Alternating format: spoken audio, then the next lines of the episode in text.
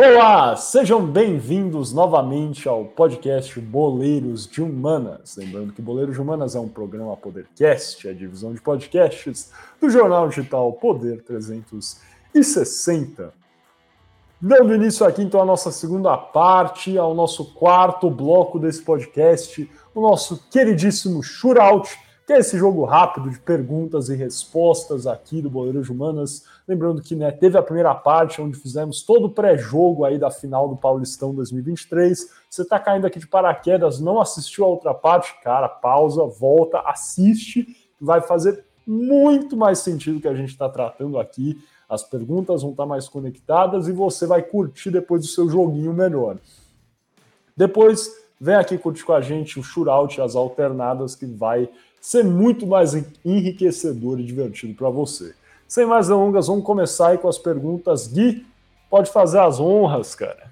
Muito bem, rapazes. Minha pergunta é bem simples. E a pergunta é a seguinte: Que técnico sucedeu Alex Tival, alias Cuca, no Palmeiras após a passagem vitoriosa do treinador em 2016? Seria ele Eduardo Batista? Seria ele Roger Machado? Seria ele Felipe, o Filipão? Ou seria ele D, Mano Menezes, desculpa, Luiz Felipe Scolari, eu falo Luiz Felipe Scolari, eu esqueci qual é o nome dele. Enfim, outra vez. A. Eduardo Batista, B. Roger Machado, C. Filipão, D. Mano Menezes. Passo a bola para você, Miguel.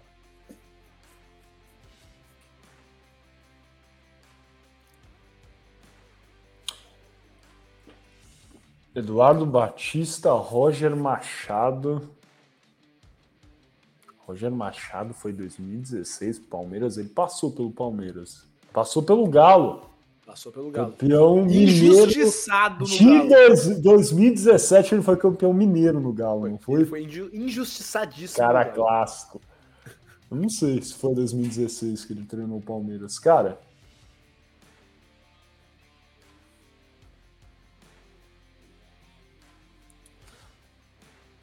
Vamos de Roger Machado, eu acho que é ele. Minha opção. Muito bem, passa a bola então para Gabriel Franco. Qual foi o treinador, Franco? Cara, é... 2016, o Cuca é campeão brasileiro e aí ele toma aquela decisão clássica do Cuca de clássico. sair do Nossa. time porque ele não gosta de treinar campeonato estadual. Entra. Aí eu, eu, eu, eu, se eu não estou enganado, tá? Entra Eduardo Batista é, como treinador do Palmeiras, não faz um bom trabalho. Eu acho que depois entra o Mano e depois o Roger Machado. Mas eu acho que o, quem sucede o Cuca é o Eduardo Batista. É, o técnico dono daquela entrevista clássica que ele sai brigando com todos os jornalistas possíveis. Muito bem, rapazes. Franco acertou. Foi ele, Eduardo Batista. Por que isso, né, cara? O Franco só, só errou aí no, no cara, na ordem. Eu eu fiquei. Eu, eu, eu, juro que eu tinha impressão. Tá vendo, cara? Por isso que eu acho que a gente realmente vive em universos paralelos, cara. Eu tinha, assim, lembrança real de que o Eduardo Batista tre tinha treinado o Palmeiras há menos tempo. 2016 pareceu. É, total, muito distante para mim isso, cara. O, o, o, o Doideira. Foi, muito, foi uma, uma, uma, né, uma atitude clássica do cuquismo, muito bem dito, Franco, porque o Cuca saiu porque não queria entrar no estadual. Entrou o Eduardo Batista, foi mandado embora e voltou ele, Alex Tival, em 2017. É verdade, ele voltou, ele voltou. Ele voltou, ele voltou, é verdade, ele volta. Cara, Nossa, muito é clássico. Isso é muito cuca, isso é muito cuca, não dá. Se vocês pesquisarem, quase todo clube ele faz isso, tá? Quase todo clube que ele ganha alguma coisa, ele faz isso. Sim. Com o Atlético é ele fez isso, com o Palmeiras ele fez isso. São Paulo ele tem aplicou uma dessas é, para deixar, é. deixar o Mancini treinando um tempo. Do, dois, é. é. ele deixou o Mancini. Não, coitado, ele, ele, ele tava com problema no coração também, né, cara? Aí, é, mas, mas era estadual, coincidência? É, mas ele voltou, ele voltou para treinar três jogos no estadual. É, para tentar o... ser campeão. Não, e a gente chegou na final nesse ano no estadual, que foi 2018, sem ganhar nenhum clássico, tá? A gente empatou é, e perdeu 2019, pô. 19. Aí chegamos na, na final do estadual, não foi? Para jogar contra o foi. Corinthians e aí a gente perdeu. 0x0 0x0 no Morumbi, 2x1 lá, 2x1 lá na Itaquera. É, isso aí. É, lá em Itaquera. Gol do, gol do Antônio do São Paulo, Corinthians. Wagner Love fez Wagner o- Love. Ah, falha, Eu acho que o Elias do- fez um, não foi? Ou foi o Gil? Sei, Foi um- uma coisa dessa tempo. aí. Uma fa- falha grotesca do Arboleda naquele, mano, último minuto. Não sei se você lembra. Bizarrice, assim. Mas enfim, vai lá, Franco, faça sua pergunta agora. Pode ir, meu amigo. Bom, vamos lá. A minha pergunta hoje é fácil, eu não quis ferrar tanto vocês. Vocês já até viram a minha pergunta no grupo. É aquele grupo que a gente se manda as mensagens para poder é, a gente se comunicar também quando a gente está aqui apresentando para vocês as coisas, né? É, espero que o Miguel não tenha pesquisado a minha pergunta enquanto eu mandei ela no grupo. Mas vamos lá. O Miguel falou que o primeiro gol no Allianz foi marcado por ele, Ananias, que Deus o tenha. Na verdade, foi o Gui que falou. É, Ananias, que Deus o tenha, é, falecido no acidente da Chapecoense em 2000 e 2016 para 2017. É... Mas o Palmeiras, nos três primeiros jogos que ele teve na Arena, ele só conseguiu marcar gol no terceiro jogo, que foi a última rodada do Campeonato Brasileiro. Ou seja, ele tomou três gols antes de conseguir marcar o seu primeiro gol na Arena. E esse gol foi marcado por quem? Em cima de um goleiro clássico, em cima dele mesmo, o Everton, que é o atual goleiro do Palmeiras, tomou o primeiro gol do Palmeiras na Arena, é, no Allianz Parque, no caso, né? Quem, qual foi o jogador que fez o primeiro gol do Palmeiras? E aí vocês vão se, se espantar com as opções, tá? É, A. Valdívia. B. Lúcio. C. O atacante Henrique Dourado. Ou D.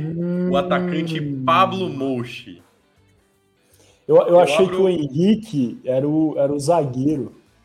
Não, é o atacante assim. Henrique Dourado. Ah, não, melhor, melhor batedor de pênalti do futebol. Ah, é, é que o Reinaldo, Reinaldo perdeu o pênalti, tá? Vocês viram isso contra o Ipiranga? Cara, era, era assim antes. Agora a gente percebeu que o Henrique Dourado é melhor que o Reinaldo mesmo. Eu abro, eu abro a pergunta pro Miguel. Pode começar, amigos. Vamos lá, cara. Detalhe, Foi o gol isso. não foi de pênalti, tá? Só pra poder ajudar já vocês. Ui, Já. Então, então não foi o Henrique Dourado.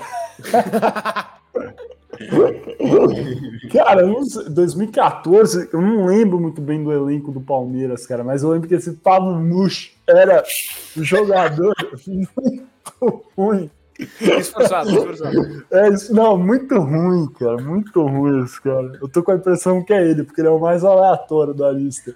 Quem lembra desse argentino aí, cara, é um, é um torcedor muito raiz. Eu vou de Pablo Mush só pela cultura. Isso é, isso é outro, outro, né, da, da leva Ricardo Gareca, tenho certeza. Nossa, oh, É, esse é. era, esse era ruim. A Lione, tinha, tinha o Não, Cristaldo tinha também, altos, né? É, o Cristal tinha É. alto, cara. Isso foi, eu adoro isso. O Detalhe, eu não, eu não coloquei uma opção também que tinha, não foi ele, obviamente, né? Mas o volante do Palmeiras era o volante Wesley.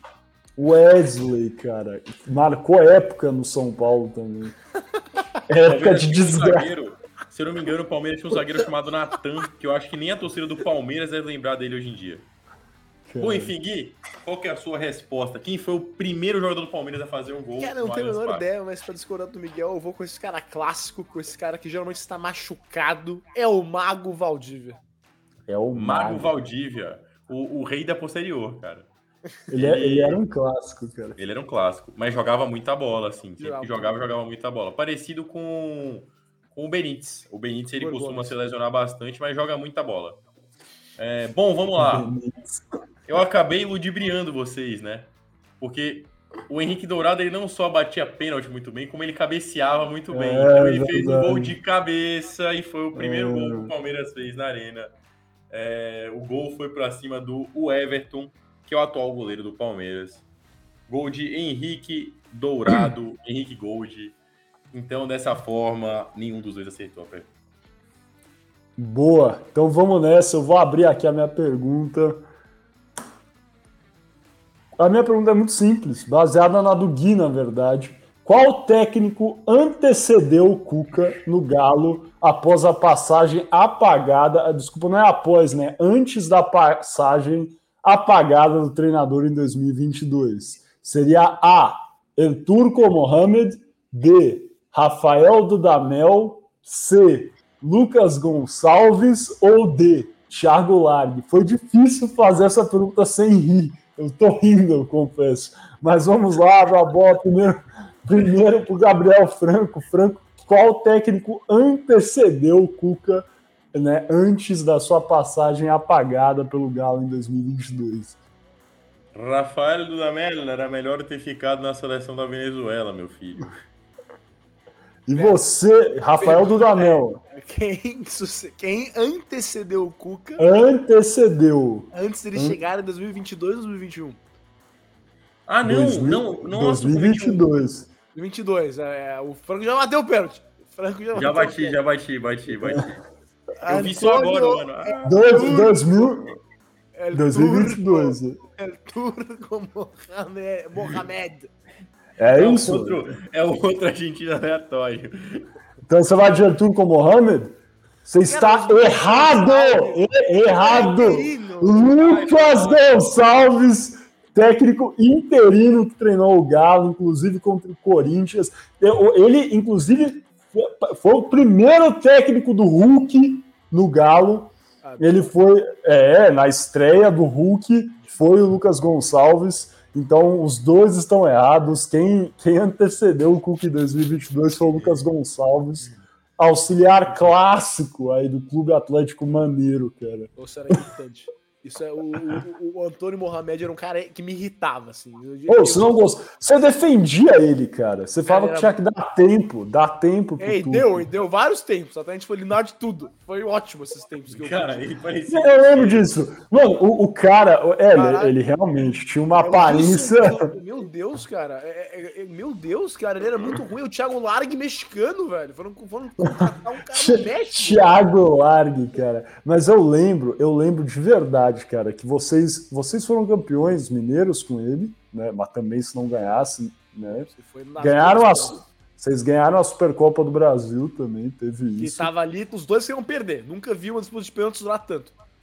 E mas, cara, eu, eu, eu tenho certeza, convicção disso, que teve alguma coisa do seguinte: se a gente perder esse jogo na, na Libertadores, a gente vai demitir o cara. Aí ele ganhou, classificou. Foi e antes de ter o jogo, demitiram o cara. Ele, caiu, ele cai quando a gente perde pro Flamengo, eu acho, no Maracanã. Não, não foi. Foi antes do jogo do Maracanã. Acho antes. que é isso. Vocês ganharam em BH? O jogo de BH foi antes? 3x1 em Belo É, é. E daí. Sofreu um gol no finalzinho. É, foi isso. E daí, entre os dois jogos, mano, demitiram o cara. Se não me engano, foi exatamente isso. Aí trouxeram o Cuca de volta. Pô, no, no, momento que tava, eu acho que ele até tava indo bem, cara. Essa é a verdade. Cara, eu, sou, eu, sou, eu, sou, eu odeio o Antônio Mohamed, cara. Desculpa, esse cara me exalta. É isso. Que horror, cara.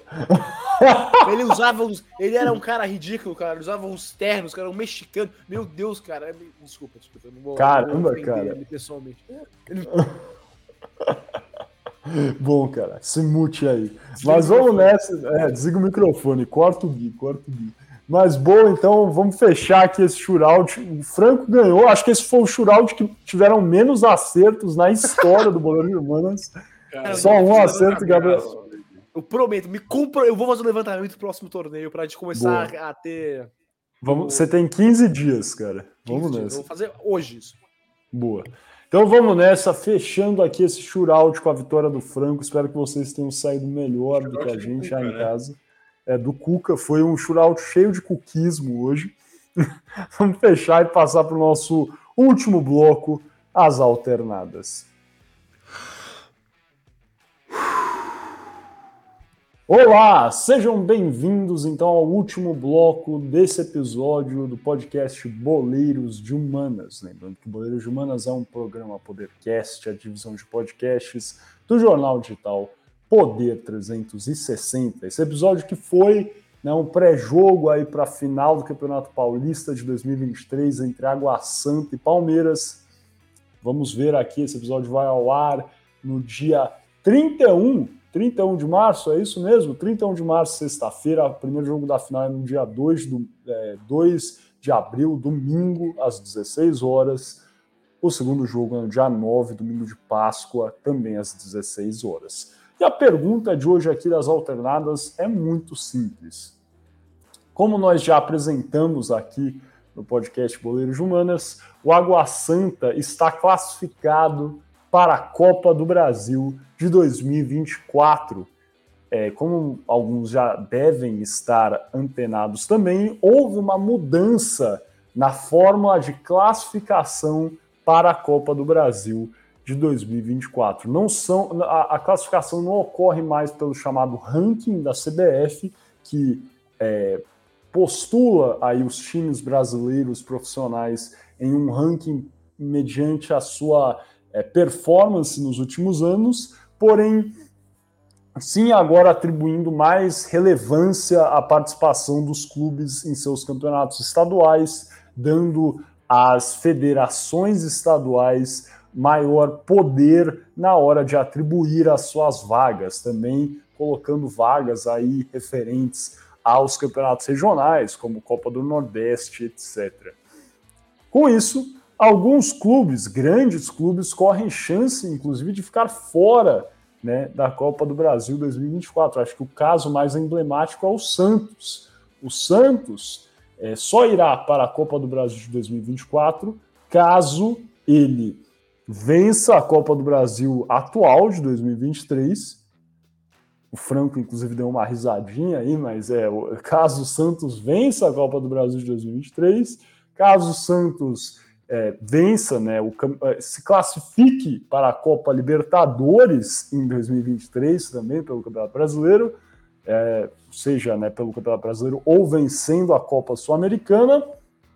E a última opção seria o Santos jogar e vencer a Copa Paulista, que é né, a segunda prateleira aí de campeonatos é, regionais aqui do estado de São Paulo. Provavelmente o Santos não irá jogar a Copa Paulista, eu acredito, talvez com um time alternativo, mas enfim, minha opinião é de que o Santos não irá jogar porque se jogasse com um time profissional e perdesse a Copa Paulista, aí seria realmente o maior vexame, né? Então, eu acredito que para não correr esse risco, os dirigentes não irão optar por essa solução, tendo aí o Santos muito provavelmente é, dificuldade para se classificar para a Copa do Brasil de 2024. A pergunta é simples. Guilherme Ribeiro Paturi e Gabriel Franco, vocês acreditam que essa mudança na classificação da, para a Copa do Brasil foi uma boa decisão por parte da CBF? Representa aí um avanço ou um retrocesso? Times é, da Série A né, mais consolidados talvez não terem esse acesso a esse campeonato, a Copa do Brasil já garantido para o ano que vem adiante. Guilherme Ribeiro Paturil, o que, que você acha, meu amigo? Então, é, eu acho, eu acho válida essa mudança. Eu acho que ela, assim, ela acaba fortalecendo um pouco, né? Não, um pouco não, fortalecendo bastante é, as federações, né? As federações estaduais de futebol. Eu acho que acaba sendo um pouco mais democrática também.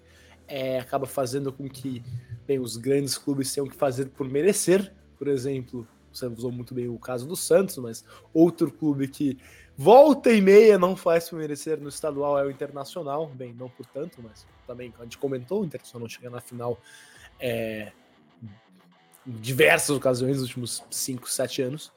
É, o, enfim, eu, eu acho que é uma mudança que faz a competição um pouco mais democrática, mas por outro lado, talvez faça a competição ser um pouco mais fácil, né? Porque para outros clubes que, por exemplo, não teremos o Santos, vamos ter um clube aí, se não for o Santos, é um clube um pouco mais fraco, provavelmente, um clube da segunda prateleira do futebol paulista, é, de modo geral.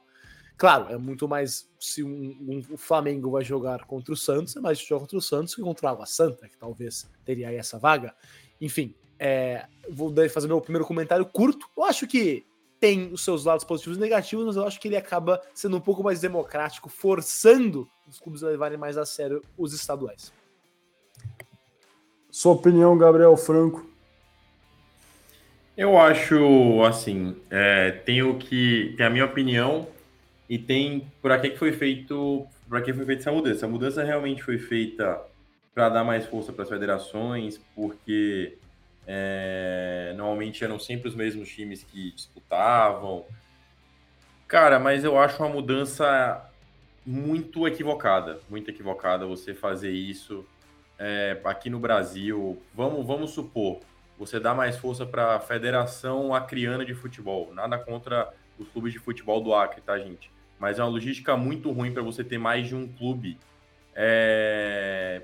por exemplo, mais de um clube do Acre disputando. E aí, você não vai ter um ranqueamento por regiões, né? Não vai ser tipo um ranqueamento do Norte, um ranqueamento do Nordeste, e depois os clubes se enfrentam para poder os clubes que têm mais condições, até financeiras de acar com viagens, é... joguem entre eles. Não, vai ser, vai ser aleatório, né? Vai ser tipo, por exemplo, o Atlético Acreano enfrentando o Bahia de feira.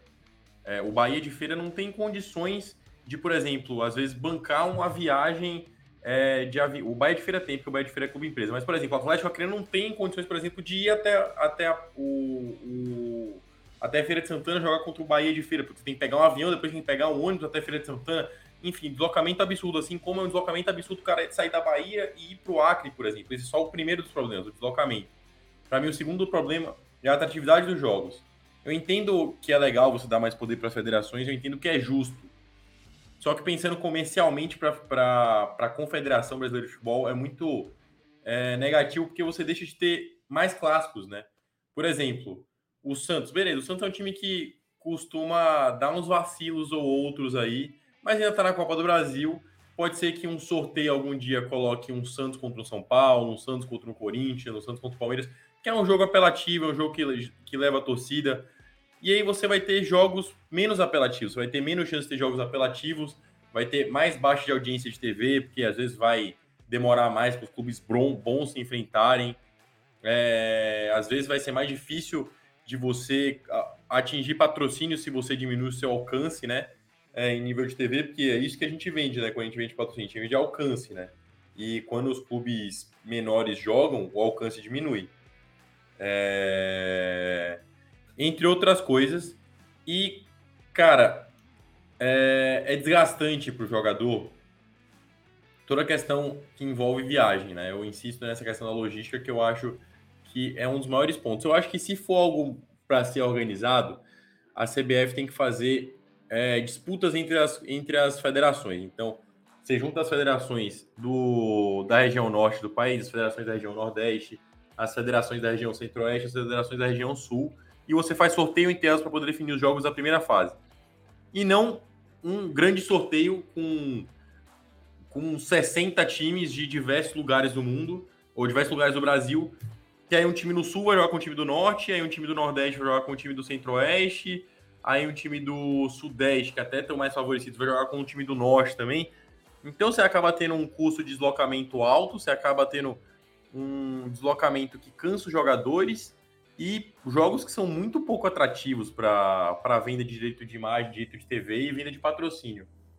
Então eu acredito que, que não é uma decisão correta é, da federação em fazer isso no momento, mas que ela pode ser corrigida na condição de você conseguir nivelar mais os confrontos e fazer com que eles sejam atrativos nas regiões. Porque, por exemplo, é, é legal quando o São Paulo, quando o Flamengo, quando o Palmeiras são os, e quando o Corinthians são os quatro principais clubes com torcida, o Vasco também, que é o quinto, é, vão jogar no interior de alguma cidade. Tipo, é, vai jogar, sei lá, em Campina Grande, que nem eu fui com São Paulo no passado. Cara, a torcida abraça a gente bizarramente, é muito legal, mas cansa. Cansa demais. Eu, que não joguei bola, cansei na viagem. Imagina o jogador que ele tem que chegar, dormir, comer, entrar na rotina do dia a dia do jogo, jogar, jogar futebol, descansar, pegar o avião de volta. O cara chega esbagaçado em casa e jogador de futebol fica irritado com qualquer coisa. Então, acredito que até é um argumento pouco apelativo para a confederação perante os jogadores, né? É, nesse momento, a gente está vendo um movimento forte dos clubes é, na formação da liga, que é a Liga Independente de Futebol, que que tem, ou na, na, no outro formato que tem como padrão, seguir o padrão de fute, o padrão de confederação que é apresentado na Premier League, que os clubes eles têm mais autonomia do que a confederação. Eu acho que, assim, você tirar a, a força de alguns clubes do primeiro escalão também do futebol brasileiro, por exemplo, o Santos. O Santos agora tem tudo para votar a favor da liga, porque se ele já era contra por é, contra a, a confederação continuar mandando no futebol brasileiro do jeito que manda por N motivos, agora ele tem N mais 3, que é pô, eles me ferraram, não tô classificado na Copa do Brasil porque eles mudaram as regras aqui, eu me ferrei em estadual, fui mal no estadual, e aí, como é que eu vou fazer? Tem outros clubes no Brasil também que estão passando por essa situação, inclusive. O São Paulo tem um caso. É, o São Paulo falam que é, mas não é, né? Porque o São Paulo basta que, por exemplo, se o Palmeiras for campeão brasileiro, se o Flamengo for campeão brasileiro, abre a vaga para o São Paulo.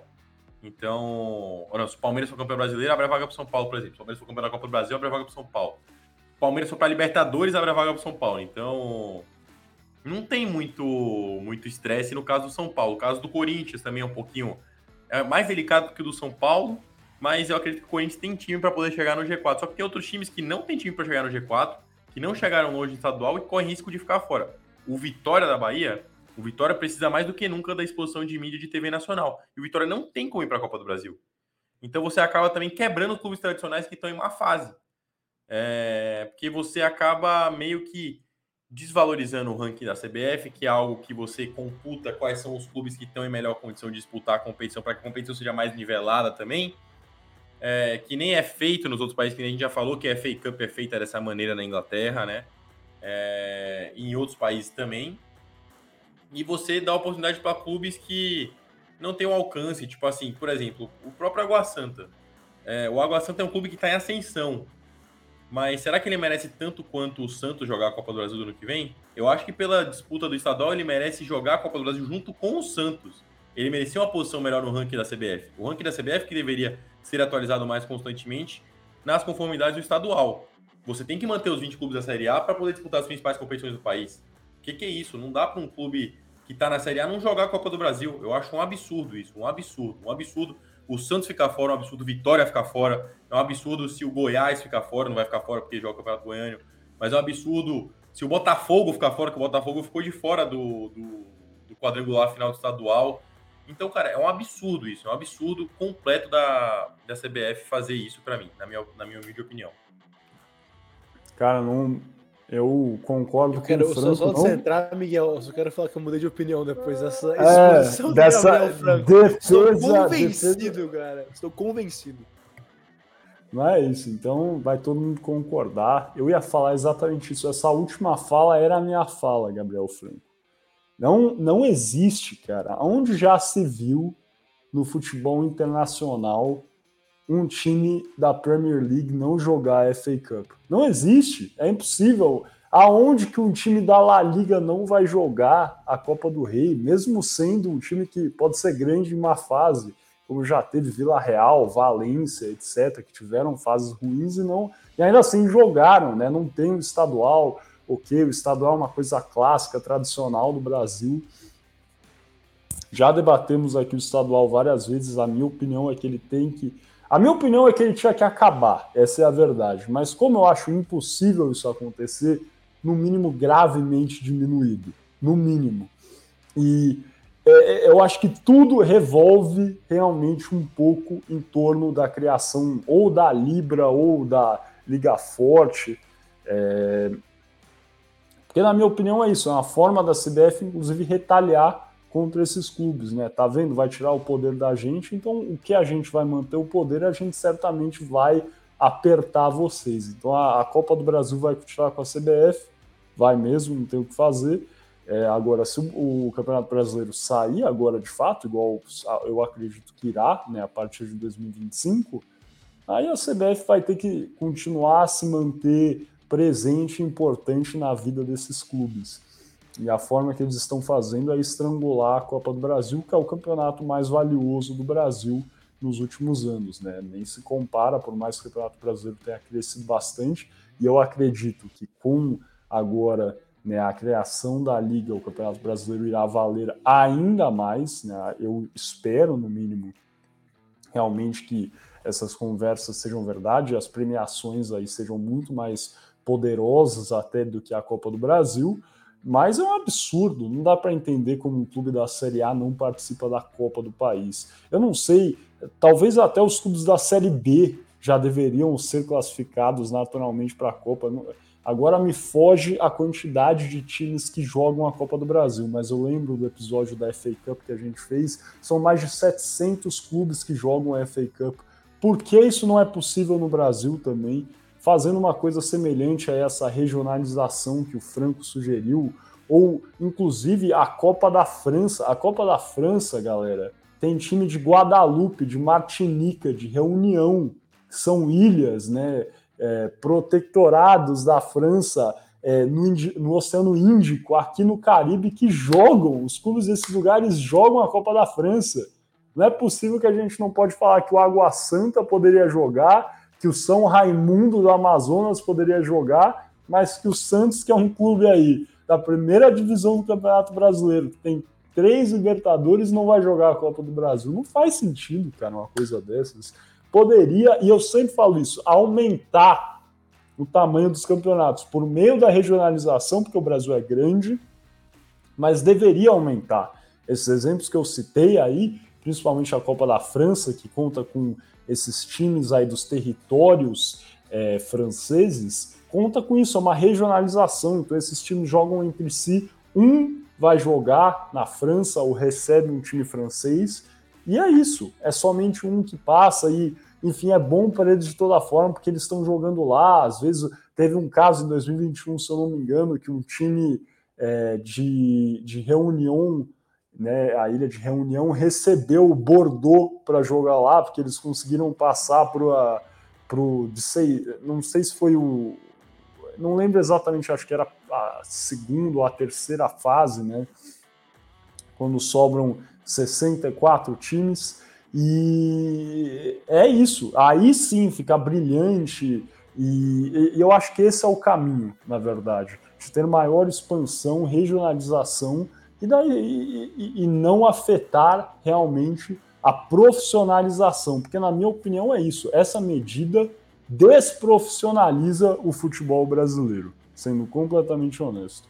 E na minha opinião também é um jeito de, tipo, da, da, das federações de tentar segurar os campeonatos estaduais, né?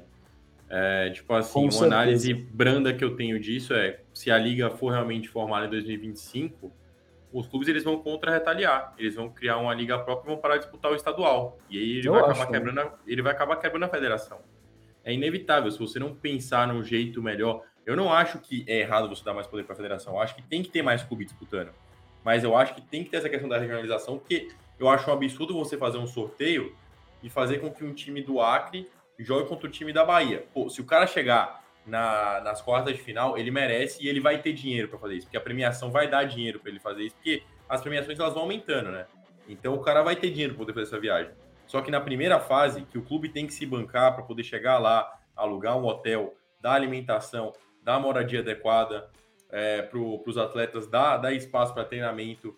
Cara, é uma logística bizarra. Então, assim, eu acho que precisam ter mais times, eu acho que é certo ter mais times, eu acho que é certo ter 250 times do Acre, 250 times é, do, do Rio Grande do Sul, 250 times do, da Bahia.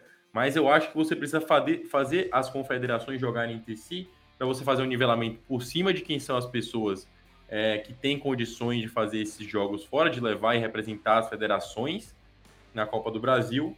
E aí sim você vai avançando. Aí você dá o quê? Você você vai premiando os clubes conforme eles vão avançando e você dá é, respiro para os caras conseguirem se bancar e os caras conseguirem bancar a operação.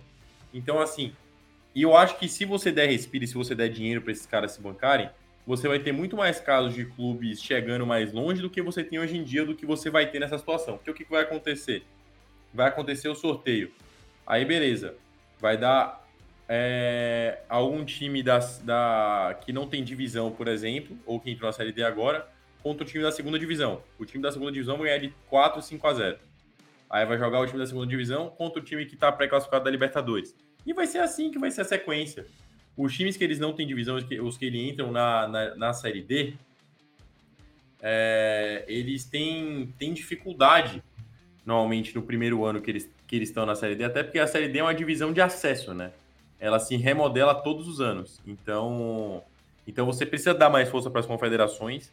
Eu acho que também você precisa criar mais divisões estaduais para poder você conseguir democratizar melhor esse ranking da CBF, que deveria ser o critério utilizado realmente para ser feita a classificação das pessoas. Não acho que é uma decisão errada a CBF querer dar mais poder à federação. Eu acho que para a CBF é totalmente interessante nesse momento fazer isso. Mas eu acho um absurdo um time de primeira divisão no futebol brasileiro não disputar a Copa do Brasil. Eu acho um absurdo. E eu acho que é uma ação que pode gerar uma reação dos clubes no momento que a liga for definida como, como oficial. Que os caras simplesmente podem falar: a gente vai jogar com o time sub-23 no Paulista, no Mineiro, ou a gente simplesmente não vai se inscrever. E aí as federações elas vão perder direito de imagem, vão perder força de premiação e vão acabar não conseguindo se bancar. Essa, isso vai acabar acontecendo se, eles não entrarem como um acordo. Eu acho que não é questão de retaliação, é questão de conversa, né? E tudo se resolve na base da conversa. Concordo, muito bem posto. Acho que é uma ótima síntese isso aí do que foi falado e do que acho que esse tema aí está sendo ventilado aqui no Boleiras Humanas muito nos últimos episódios. Então, para quem não assistiu os últimos episódios, vale a pena ouvir também, porque a gente já conversou bastante sobre isso, regionalização, poder de estaduais. Eu não poderia concordar mais, Franco. Cara, eu acho que é, essa decisão aí é o que vai acabar matando realmente os campeonatos estaduais em um futuro bastante próximo. Gui, alguma coisa a declarar ou vamos fechar, irmão? Não, só para falar que vocês me convenceram os dois, porque o meu argumento no início era, eu acho que democrático para os clubes menores, né? Mas como o Franco bem, você e o Franco bem falaram, esse não é o jeito de fazer isso. O jeito de fazer isso é expandir, regionalizar. Por que, não, por que só temos 90 e poucos clubes na Copa do Brasil? Por que não podem ser 700? Até uma maneira de fazer isso sem excluir clubes como Vitória e Santos que merecem estar aí. Então vocês dois me convenceram. Então é isso, pessoal. Vamos fechar aqui esse episódio do podcast Boleiros Humanas, que foi em preparação aí o pré-jogo para a final do Campeonato Paulista de 2023 entre Água Santa e Palmeiras. Lembrando que o jogo é no domingo às 4 horas da tarde, domingo dia 2 de abril, e o segundo jogo à volta dia 9 de abril, domingo também, domingo de Páscoa, às 16 horas. Nós vamos começar a saber de fato quem vai ser o campeão paulista de 2023. Se você curtiu esse nosso episódio, está vendo no YouTube, deixa like aí, comenta, compartilha com quem você acha que vai curtir esse episódio, quem é seu amigo palmeirense ou torcedor aí aquático da Água Santa, é aquático mesmo, viu a torcida.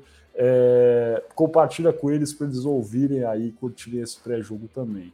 Muito obrigado, conto com vocês e até a próxima.